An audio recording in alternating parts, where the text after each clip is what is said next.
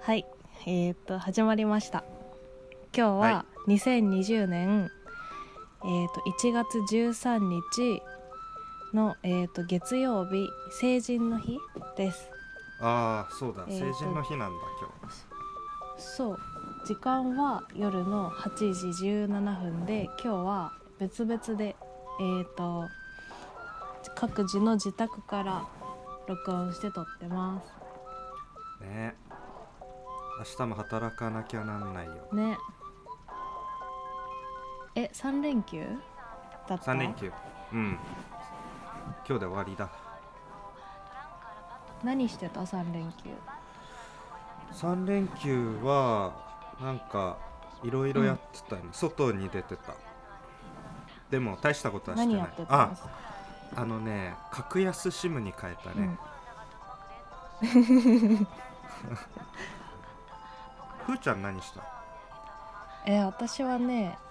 映画見たえっとねまずうん昨日昨ん日パラサイト見て、あで出た今日音,、うん音楽見たあ音楽音楽って何あの漫画映画というか武蔵う野ん新宿の武蔵野館でしかやってないのかな今大橋へえ大橋さんの漫画の音楽っていう大元の漫画家大橋巨泉じゃない よ大何橋大橋さんって大橋博之さん誰え検索したら絶対わかるちょっと検索してみてこの絵かってなるから見たけどわかんないよえこの絵見たことないえ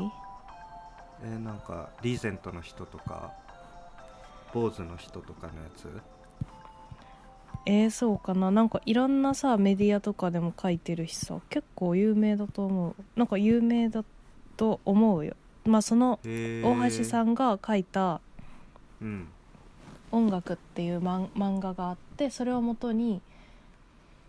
作られた映画なんだけどうんうんなんかねすごい声優さんも豪華だし声優さんが、えっと、ゆらゆら帝国の坂本さんでマジで どういう 文脈なのそそれいやなんかそれがもうすごいよくって超、なんだろう棒読みっていうか、ま、間もやばいしうんでもなんだろうそのさそれがやけにこう自然だしたしなんだろうなその、まあ、不良が音楽バンド始めるってストーリーだけ言うとそれだけなんだけどうんでもなんだろうなんかその漫画って描写されてイラストアニメーションで描かれてるからなんかすごい初めてさギターをさアンプにつないで音鳴らした時の、わーっていう感じとかがなんかもうすごい視覚的に訴えかけてくるっていうか蘇るっていうかへえアニメの監督は有名な人アニメの監督は私知らなかったな名前も忘れちゃっあたあそうなんだ名字が珍しい人うーんえでも佐々木さんも知ってるかな逆にいやえっ知とらないねと思う岩井沢健二監督あわかんない知らないい岩井沢どこえちょっとね見てほしいめっちゃ面白かった最高だったパラサイトより良かったえ比較のしようがない全然違うからただうん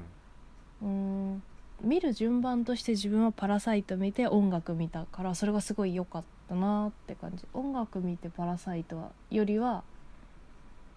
なんかなんとなくね比較は全然しようがない感じパラサイトも面白かったしすごい満員だったああ俺も「パラサイト」見たからさ、うんパラサイトの話しようよなんか私はほとんど前情報なく行ったからうん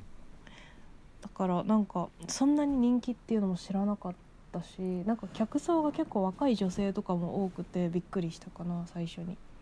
まあ監督が有名だからあうの、ん人気なのかな人気かわかんないけど監督目当てでしょ、俺はなんかさそうなんだその配給会社うんあビあターズエンドっていう会社が配給してるんだけどうん書いてあったそうそこの会社をフォローしててうんでめちゃめちゃ宣伝しててもう絶対見てみうたいな、んやばいからみたいな、うんうんっていうのを見てたからあそうなんだと思って見たんだけうど、ーんそうなんだうんどうだった話してその感想を感想 いやもうなんだろう単純に面白いよね映画としてうん面白い普通になんだろう話的にとか映像的にも全部飽きないし単純に面白いのに加えて、なんか韓国社会ってちょっと興味持ってたから、あこんな感じなんだうんみたいなのが、うんなんとなく伝わって韓国の格差社会、というあかうん、それが出てたから面白かったね。あ確かにそうだねあとさ出てくるさ女性みんなめちゃめちゃ綺麗で可愛くなかったやばいよねあのやばかいよねびっくりした最初にさあの金持ちの方の奥さん出てきたや時ばいよねびっくりした私もマジかマジかよ美人すぎるだろ、ねでその娘も可愛いしあ娘も可愛いからねあれちょっとめちゃめちゃビビった韓国の女性可愛すぎるちょそうねうんあれはすごい良かったねそうだねあんまり韓国の映画って見たことないからうんなんかもっとアジアの映画見たいなって思ったああでも韓国の映画って基本的に女の人めちゃめちゃ可愛いそうだねなんか気が強くてでうん綺麗で可愛い感じ、そうそうそうただ「パラサイト」はさその なんだろう、うんキービジュアルというかチラシフライヤーうんうのん写真的に顔が分かんなかったから、ああそうだね目線が入ってるじゃん黒くうんうんだから見てあめっちゃ美人やみたいなびっくりがあった あ本当に美人だったねビビるよねビビったよね最初のまずビビりだよねめちゃめちゃねそこがまずビビるよね なんか韓国って今やばいらしいのどういうこと前話したっけこれなんかチラッと聞いた気もするけど忘れたえっとねちょっとまとめたんだよね話すと思ってえすごいまずねずーっと不景気うーんで20年前くらいにうんその不景気を打開しようとして資本主義の政策をバッて出したんだって、ほでそれによってあの儲かる企業はめちゃめちゃ儲かったんだけどううん中産階級がもう儲けられなくなっちゃったうーんで格差社会がそれで生まれたらしい、じゃあ今は格差がすごくあるのそうそうそう格差がすごくてうんで「パラサイト」はその丘の上に金持ちが住んでてうんうんうんで貧困層は半地下に住んでるっていうまあ,、うんあの土台の話、うんでその半地下っていうのがうんもともとそのひ住居には避難場所を作れっていう政策なんか法律みたいなのがあったみたいでうんその地下は避難場所としてずっと作られてたんだけどうんそれそこに貧困層が住み出した本当は避難場所として作られたところにあのを貸し出して貧困層に住まわせてるみたいな。っていうのがその「パラサイト半地下の家族の」なんだろうバックグラウンドえというか、ー、あるみたいねえじゃあ本当に半地下に住んでるああいう家族っていうのはいるっていうことなのかな80万人いるって書いてあったねえー、そうなんだ結構やばいよねあの生活そうだねうんでもなんかさ本人たちはさうんああいう生活なのになんか割と普通それが普通な感じっていうかさうんなんかび貧乏なことはもちろん認めてるし分かってるけどうんなんかそれにしてもなんか振る舞いが普通っていうかそなんかそこにちょっと違和感があったかななんかだからそれだいけやそういまあう人が多いってことなのかなそうでしょ日本人から見たら違和感あるだろうけど韓国人はそれが現状なんじゃない当たり前にそういう生活をしてるんじゃないかなうーんであの特殊出生率が1%を切ってる特殊出生率って何なんかわかんない えわかんないけど出生率がめちゃめちゃ悪いえー、で大卒の就職率が60%へえあでも言ってたよねなんか一人の警備員を雇うために500人の大卒の応募があるみたいにお父さんが言うシーンあったよねあったあったあったいややばと思ったけど警備員で、ねねえー、そうなんだねパラサイトもさ家族4人全員無職でさ、なんか日雇いバイトみたいなことしてたよね、そうだねなんかこう見るとこう日本の悪化版みたいな感じだよねそうだねうんあなんかさ後半にかけてさちょっとさ、こうどんどん盛り上がっていくじゃん展開がで、まあ、悲惨なことが起こるじゃんうんうんあの時になんかちょっとキングスマンみたいななんかそういう雰囲気を感じたっていうかその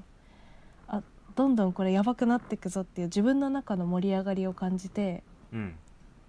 でちょっと気持ちよかったのそれが起きた時それを見た時にうんで私ホラー映画見たことないんだけど佐々木さんホラー映画好きじゃんうんうんうんだからちょっとこういう気持ちなのかなって思ったんだけどそれは似てるあーそうねあのさえっ、とホラーっぽい要素あったよねなんかあったあったそうそうあった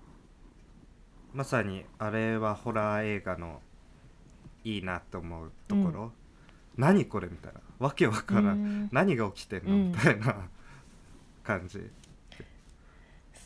ああそうかそういうワクワえク感それが面白さはあなるよらね、うん、えーじゃあ私もホラー映画好きかもしれないなちょっと見てみようおすすめ教えて後であのーさっき知ったんだけどさうんホラー映画専門の配信サービスがあってそんなのあんのそうそうそうそうなんだっけなえっとねえネットフリックスみたいなそういうことあそうそう「恐れゾーン」っていう恐れゾーンそうそうそうホラー映画だけ配信してるサービスがあへってでなんかちらっとしか見てないんだけど、うんあんまなんだろうそのネットフリックスとかアマゾンプライムで配信してるようなホラー映画はなくて、うんもっとマニアックな感じだったんだよねうーん だから登録しようかなとなん か50作品くらいしかなかったけどあんまないじゃんそうあんまないからもうしかも500円だったから登録して全部見あてーすぐやめようかなと今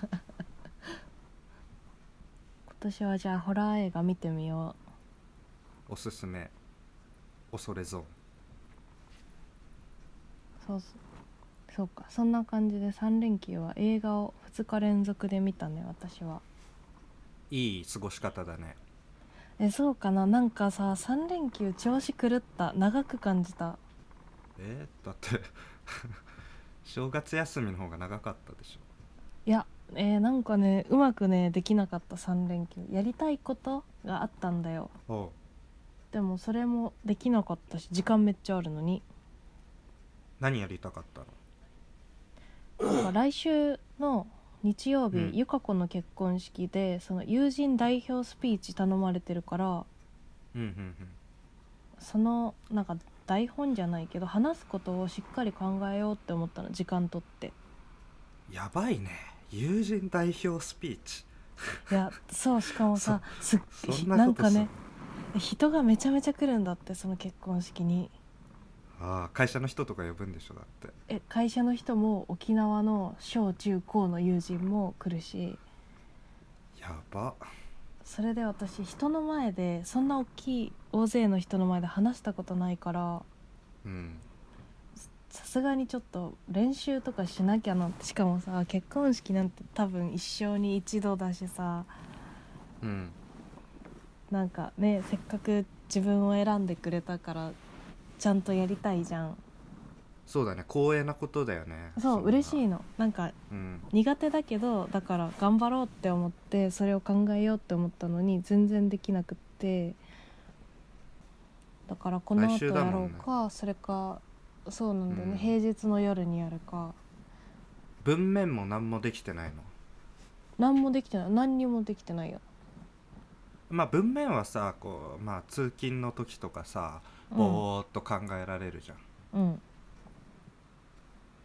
だからまあなんとかなんじゃないそうだねあのレターセットとペンを買ったあー台本ね台本書くそようねか書く書く素材はできた買ったなんかさ3連休さなんか知らないけど、すっごい寂しくってずっとおうなんだろうなん何かも口でうまく言えないんだけどうんずーっとなんだろう1ピース心に足りはまってないみたいな感じでなんかそわそわして携帯見ちゃったりとかしてそういう時なあるよんねかどこに行ってもなんか寂しそう寂しくて自分以外がなんかみんな2人組とか大勢に見えてうん渋谷の街とかにいたんだけどうんなんかみんながすごい自分以外のひ自分が存在してないみたいな気持ちになって寂しかった、うんすっごくなんだろうねそういうタイミングあるよねあるよねなんだろうね、もうどうしようもないやつねえそういう時さどうしてるそういう時はそとりあえず外に出るよね 外に出てなんかするよねうんうんうんいいそそうだね家にいるのは良くないねうん家にいると沈んでくだけだからあとはなんかえ外に出飲み行でったうりんえそれは誰かと一人でうんまあどっちでもうーんえー、なんかみんなどうしてるんだろうそういう時あるじゃんうんでさなんか仕事とか始まればさそれがうんなんか和らぐっていうかごまかしごまかせるじゃんなんとなくうんうんうんうんでも今回は3連休だったからごまかしようがなくてで予定もそんなになくってうんなんかこういうの久しぶりだったんだよなんか定期的にあるじゃんやっぱりそうねでも結構久しぶりだったからうわこの感じ久しぶりだどうしようってなって、うん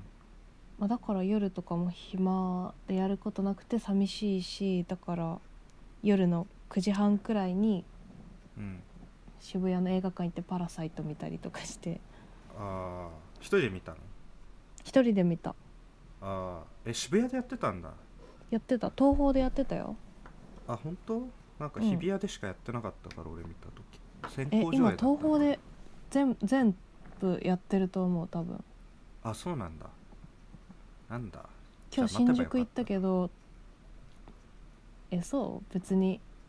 なんかすっごい大きいポスター貼ってあった東宝にああポン・ジュノ監督だからねえー、なんか寂しい時ほんとみんなどうしてるん だろうこういうなんとなく不安みたいなさそういういや時ホさラ中途半端にひえホラー映画見た方がいい、そういう時になんでうん、あのもう何も考えずにくだらないもの見て時間が過ぎるから、 えー、か真剣に考えるかそうだねうんどっちもできなかったな中途半端だったうん逃げるか向き合うかだよねどっちでもいいと思うけどよくやっちゃうのがなんとなく寂しいってなって友達になんとなく連絡してうん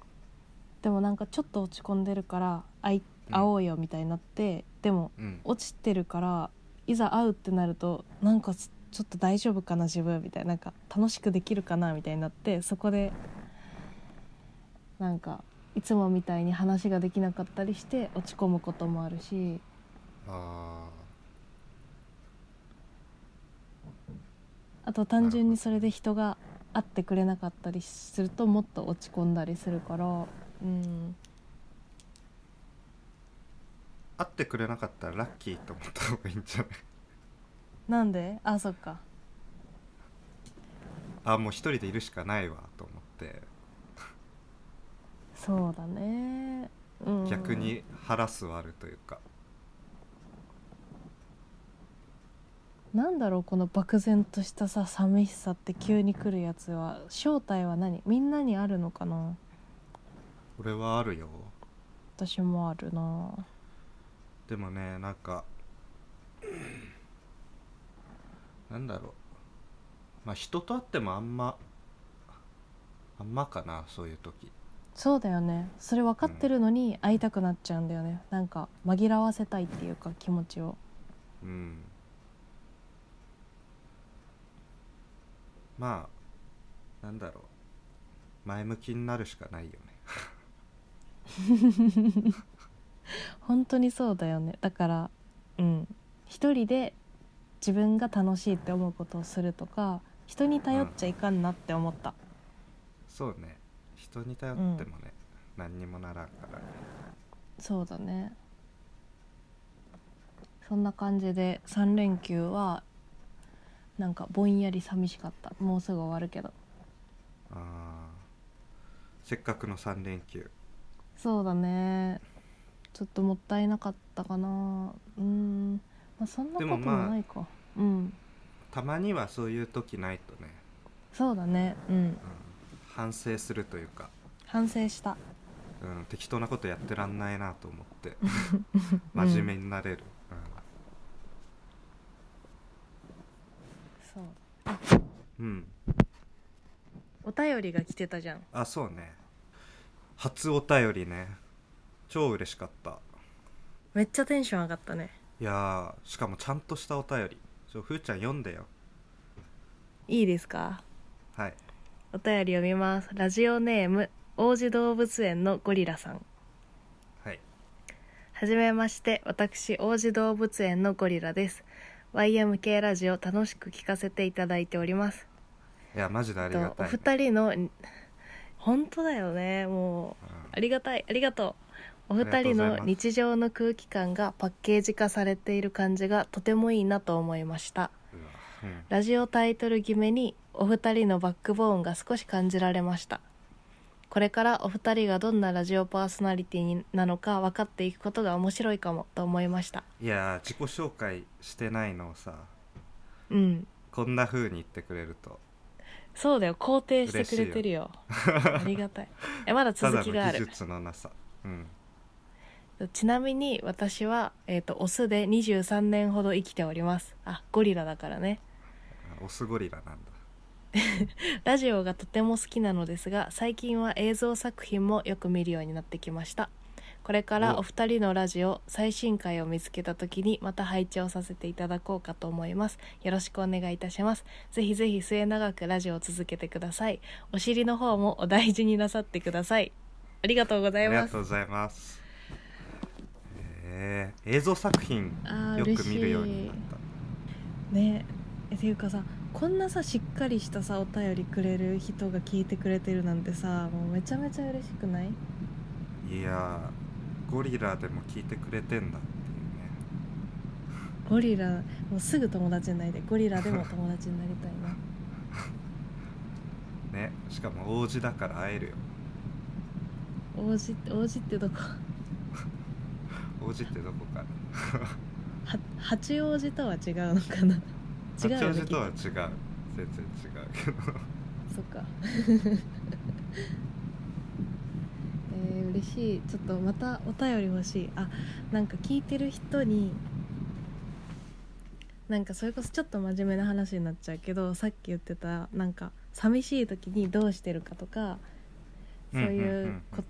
となんか意見を聞いてみたいなって思うから、まあ、もしラジオ聞いてる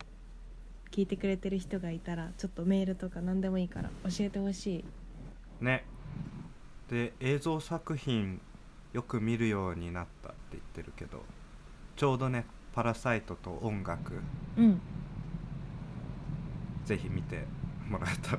もう見てるかもしれないしねああもう見てるかもねね嬉しいないやーちょっ初とお便りねこんなことあるんだねめちゃめちゃ嬉しいあるんだねびっくりしたうん誰も聞いてないと思ってたからちょっと頑張って続けようねそうだねこういうことあると続けようって思えるねそうだね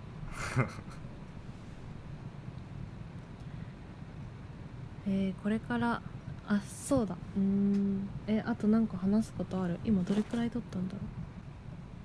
えでもさ今回ちょっと短めでいいかなってなんとなく思ってるそうだねぬるっとなんか軽いのを一回挟みたいよねそうね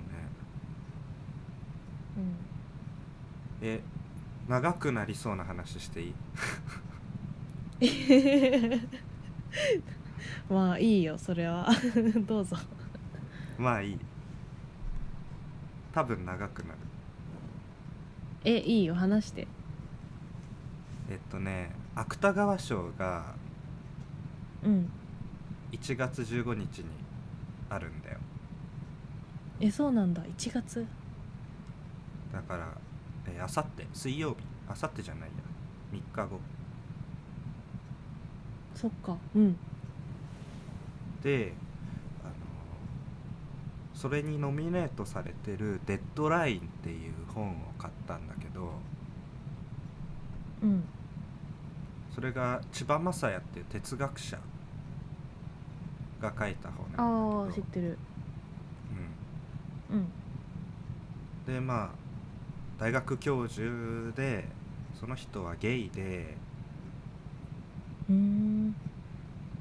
でデッドラインは、まあ、半分私小説みたいな話なんだよねうんうんその中でその言葉の話をしてたんだけどうんちょっと 真面目な話になっちゃうんだけどうんえっとまあ言ってた話がこう言葉ってさ、まあ、言いたいことを伝える手段じゃない、うんでもその言葉なしで言いたいことが伝わったら最高だよねみたいな話をしてたんだけどうんでまあ言葉で言いたいことを伝えるのは無理があるじゃんその自分の言いたいことをそ100%相手に伝えられるかどうかって100は絶対無理だねもう、まあ、100はもちろん無理だし全然誤解されることってあるし、うんなんかまあそういう意味で過激に言えば何か自分が言葉を発した時点でもうそれは嘘言ってることになる、うんうんわかる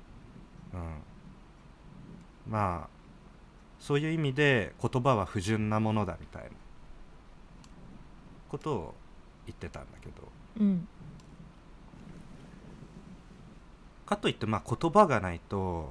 そのどうしようもないじゃんなんか伝えるにそもうだね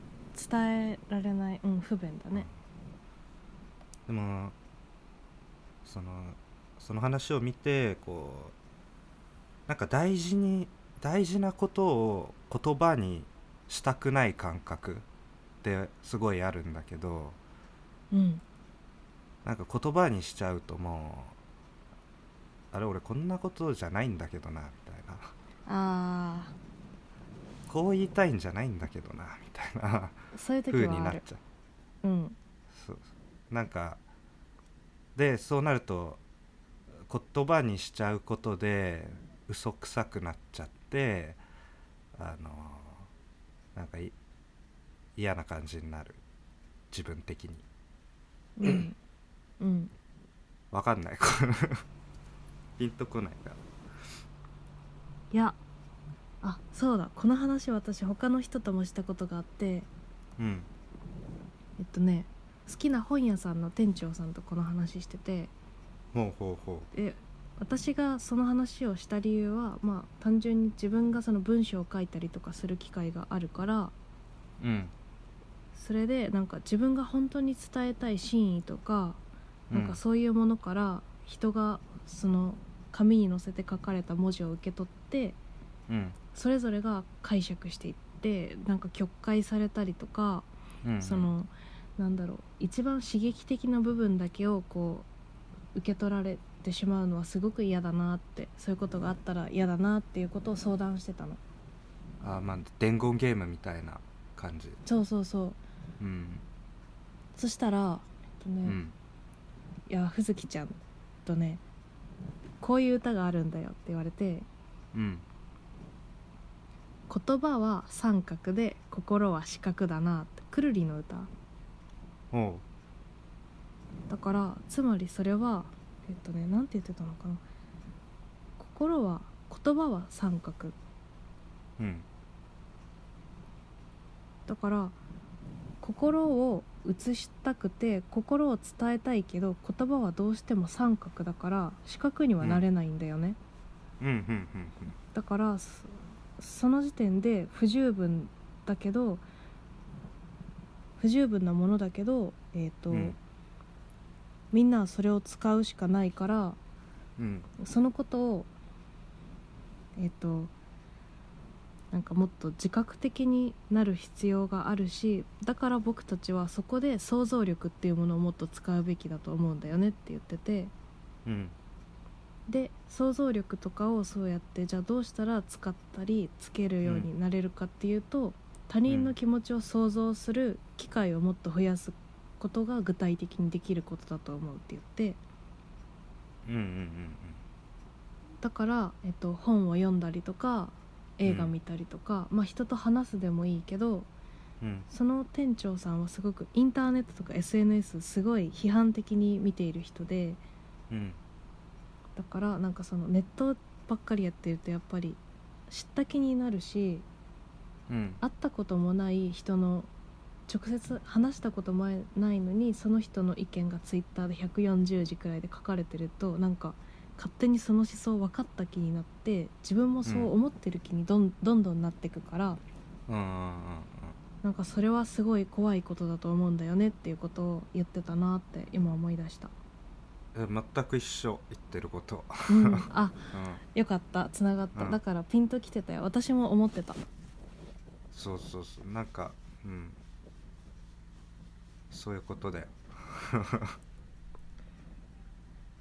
でもさ自分もさ自分がやられて嫌だったらそう思うんだよ、なんか曲解されたとか誤解されたとか、うんでも自分が受け手の時はなんか果たしてじゃあそもそも言葉が不十分でなんか知ったなんか知った気にもなっちゃうしそれができてるかっていうと自信は正直ないから相手が何を言いたいのかをちゃんと想像できししようとできてないってこと、想像はするしうんするんだけどうーんやっぱさ話しててこうやって話しててもさうん今は全力で話してるから全力で受け取ろうって思うし佐々木さんが話してることってこういうことだろうって推測して自分の中に落とし込んでいくじゃんうんうんでもそれが佐々木さんがじゃあ今言ってることは100だって思っちゃうんだよその佐々木さんが本当に伝えたいことと言葉がちょっとずつ今も乖離しているかもしれないけどそんなことは考える余地は正直ないし、うんうんそういう事実があってもそこまで思いを馳せて会話するっていうのは難しいなって思う本当は難しいよねうん難しいでもなんだろう、うん、それが大事だと思うんだよねうんお互い言いたいことをそのちゃんと伝え合えないっていうのを分かっとくというかうん何を言いたいのかをこう想像はもちろんするんだけど想像したとしても相手の言いたいことは分かった気にならないようにするというかうんうんうんそう分かった気にならないように努めるのはすごく大事だと思ううん、俺頭いいなと思う人ってなんか例えば口下手な人とか何言ってんのか分かんないうんなって俺からすると思っちゃうような人がなんか話してる時にそれを聞いて「それってこういうこと言いたいの?」とかって解釈してうんうん言える人ってめっちゃ頭いいなと思うんだけどいる,、よね頭いいし優しいなって思ううんいるいから、るうんそうだね助け舟はいつも出してあげるよねあいあそうしかも相手の話ちゃんと真剣に聞いてるし想像してるからこそ何を言いたいのかがあの言えるうんだから真剣に聞いてるっていうので優しいなと思うしちゃんと想像できるっていうところでめちゃめちゃ頭いいなと思うんだけどそうだね確かに結構憧れるよねそういう人仕事とかかっでもこいいうんうんかっこいいよねかっこいいであーこうんでで、 うん、であこっからなのそうすごいえ長い話なんだけ前ど置き これ前置きなんだけど、あのねマジでじゃあなんなんですかこっからねこ っからごめんね長くて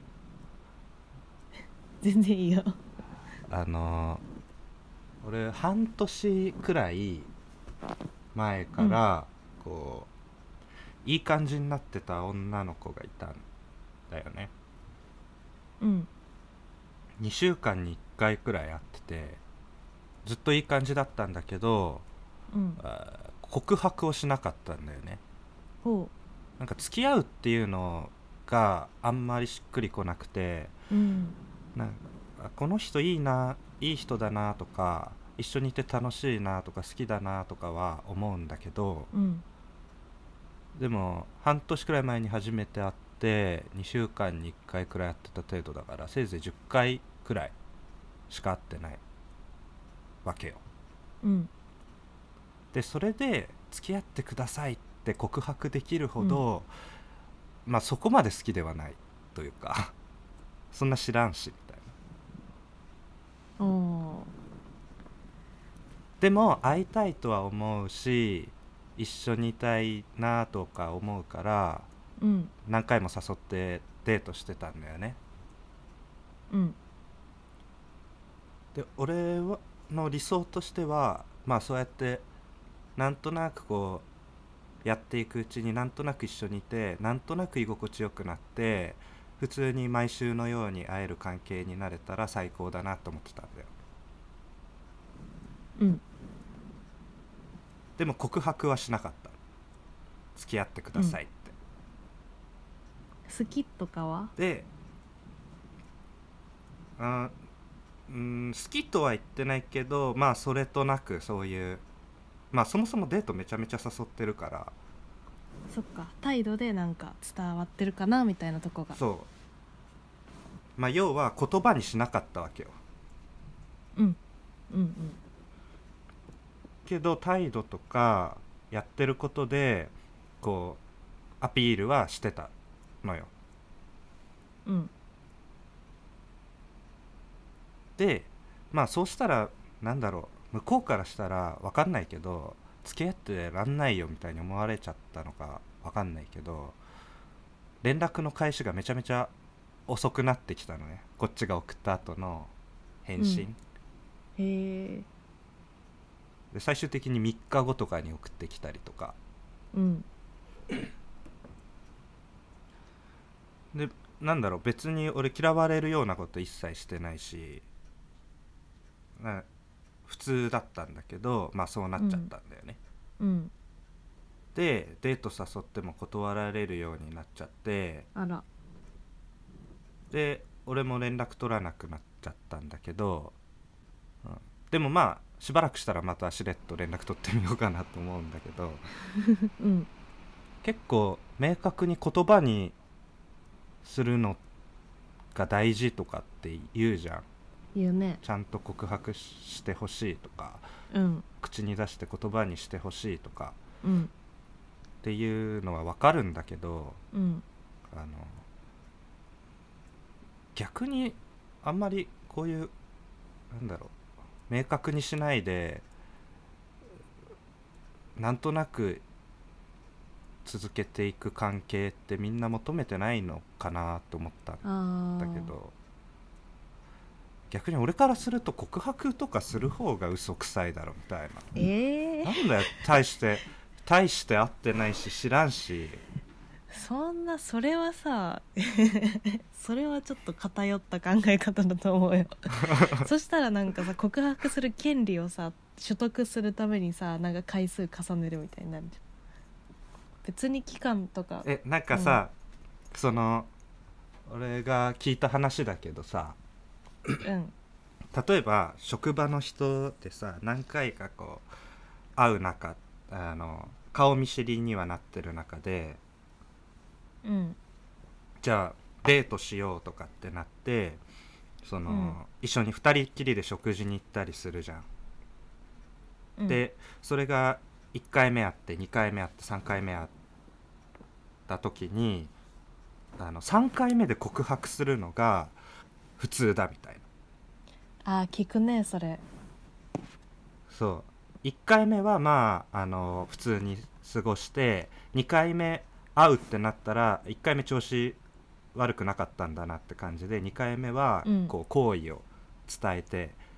向こうもまああ好意あるのねみたいな感じになって、3回目でちゃんと言葉に出して告白してあの付き合うみたいな感じになる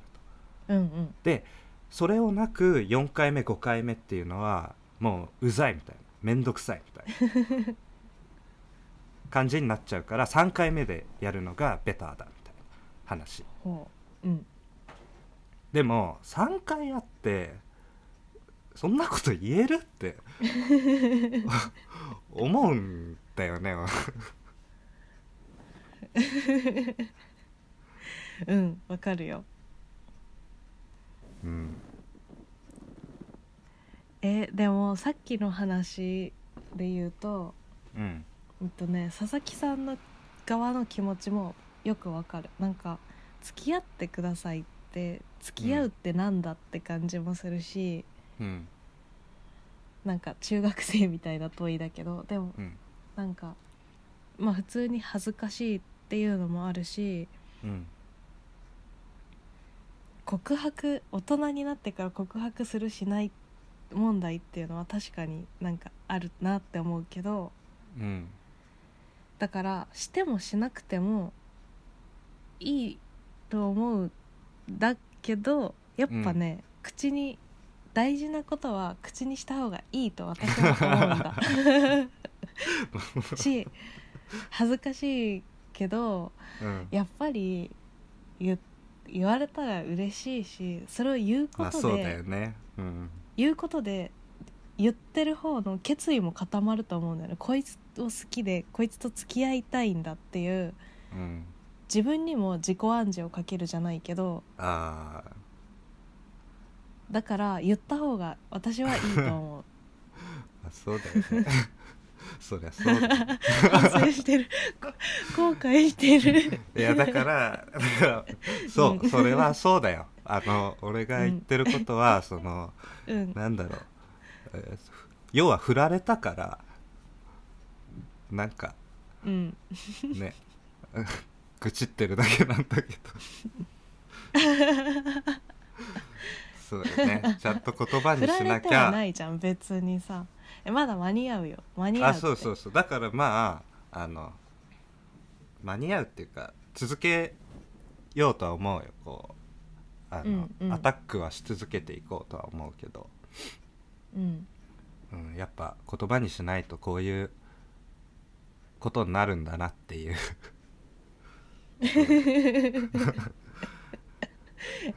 これさ最初のさ千葉雅也の話とさなんか絡んでるようで絡んでないよねなんかさ最初さだって入り芥川賞があさって発表されるんだけどさから始まってさ、いやでも俺はなんか千葉雅也のその本を読んでて、うんこういうことを考えたんだよねあそれってさなんか自分肯定したいだけじゃん今 のさなんか自分がさ告白しなかったけど結局しなかった理由をつけようとしてあ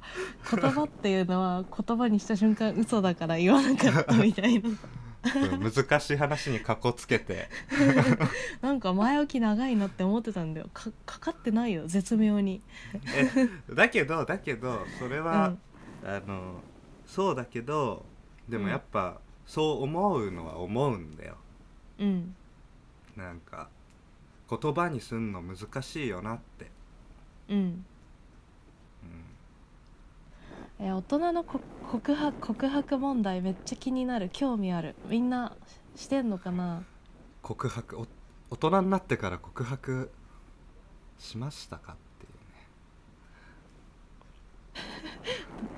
ね俺してないかもちょっと社会リス人ナーにのなっ皆てさんから告白ええー、あしたかしたえ告白したっかて何付き合ってくださいえが付き告合ってくださいって白うん、好きは告白じゃないうん、好きは好きなら全然言えるよ、そっかうん、普通に言えんのかなみんなそんなことないか、えーわかんない本当にわかんないちょっとこれは聞いてみたいねそうだね告白事情告白事情いや30分も話しちゃったよえこの話本当だうんえでもあ面白かったそうだ何ふーちゃんのあ本当うんいやふーちゃんのさ、うんあの爪切り用の話ああれ何なのか知りたいあんだけあどれね私も謎すぎるいやでもね理由がね分かったえっとの、うん、えっとね、まあなんかふーちゃんの本にうん、爪切り用がすサインしてうん、たのがツイッターに上がってたのうんそうそうそう なんか爪木りおさん私フォローしてるんだけどうんでなんかえっとその界隈というかで、えっと、デコヒコさんっていう、うんまあ、なんか文章を書く人がいるんだようんなんか文学フリマとか出してたりするんだけどその爪木りおさんとか児玉さんとかと多分近い感じでうんうんうんでなんかその人のなんかツイッター見てたら私の本のなんか表紙ペラってめくったところにうんえっと爪桐りさんのサインが書いてあってでデコヒコさんが「怒られませんように」てんてんてんみたいなツイートをしてたからこれなんだろうって思ってうんよく見てったらえっとね千葉県にあるライトハウスっていう本屋さんがあるの、ちうんちっちゃい小屋でやってるんだけど若い店長さんが、うーんそこの一日店長を爪桐りさんがやったの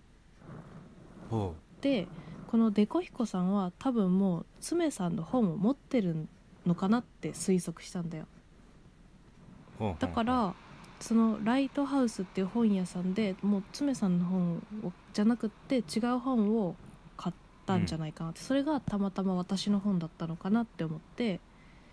あーでそこに爪さんが、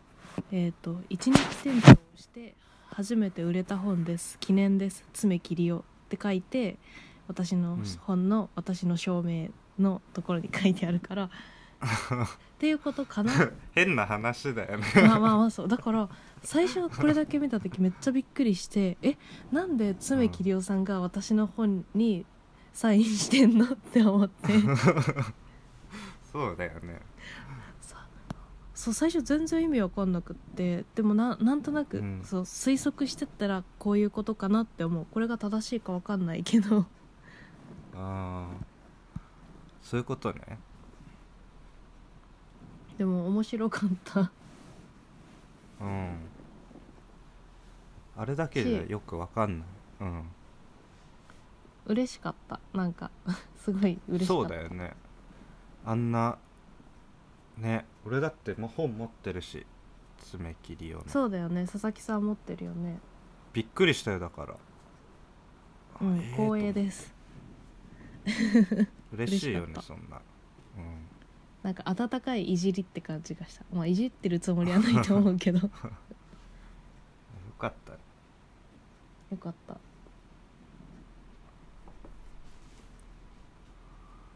うん次はじゃあゲスト会になるかなゲストゲスト次のゲストはどういう人ですかえー、なんか今言おうかその時言おうか迷うな、まあ、ちらっとじゃあ情報前出ししようかなえ俺単純に知りたいんだけど、あそっか 次のゲストはえっとうん、 17歳の高校生のりんちゃんですえっとねおとといおととい違ううん、昨日昨日友達になりました女子高生とそうめっちゃ楽しかったどういう話か全然わかんないからそれだけは聞いたけどそうあーそうそうなんかねその女子高生のりんちゃんは、えっと、高校うん3年生で、春から大学生になるんだけど、うとん進学校に通っててみんながもう受験モードみたいな感じで受験勉強を一斉にし始めたんだってうんうんうんでもなんか自分の将来とか何やりたいかもよく分かんないのに急に進路とかを求められてうんでなんかすごく戸惑ったしこのまんまなんかなんとなく受験勉強にこう勤しむような気持ちにも多分なれなくってうんだからみんなが勉強しているこの時間を使って普段は新潟の高校っていうか新潟に住んでるんだけどお父さんが今こっちに単身赴任でいるからおうその大学に入る4月まで3月いっぱいかまでの期間を使って大人の人にそれぞれ、えっと、どういう高校生活を過ごしてたかとか今どんな仕事をしてどんなことを考えて思ってるかみたいのを聞いてインタビューをしてるんだって。おうえ大学は決まってんのもうん、大学はなんか推薦か何かでゆるっと決まってあ京ー都のな大るほど学ね行くって、うあでそうなんだうん、1人その大人の人最初の人に、えっとメールで依頼をしてうんでそこからその人にじゃあ次紹介してもらうっていう感じでどんどんこう人に紹介してもらうっていう形でなんかインタビューを続けているらしくてうんうんでそれが、えっと今今昨日か私が紹介してもらってで会ったんだよそれでお話しして。どういう話したの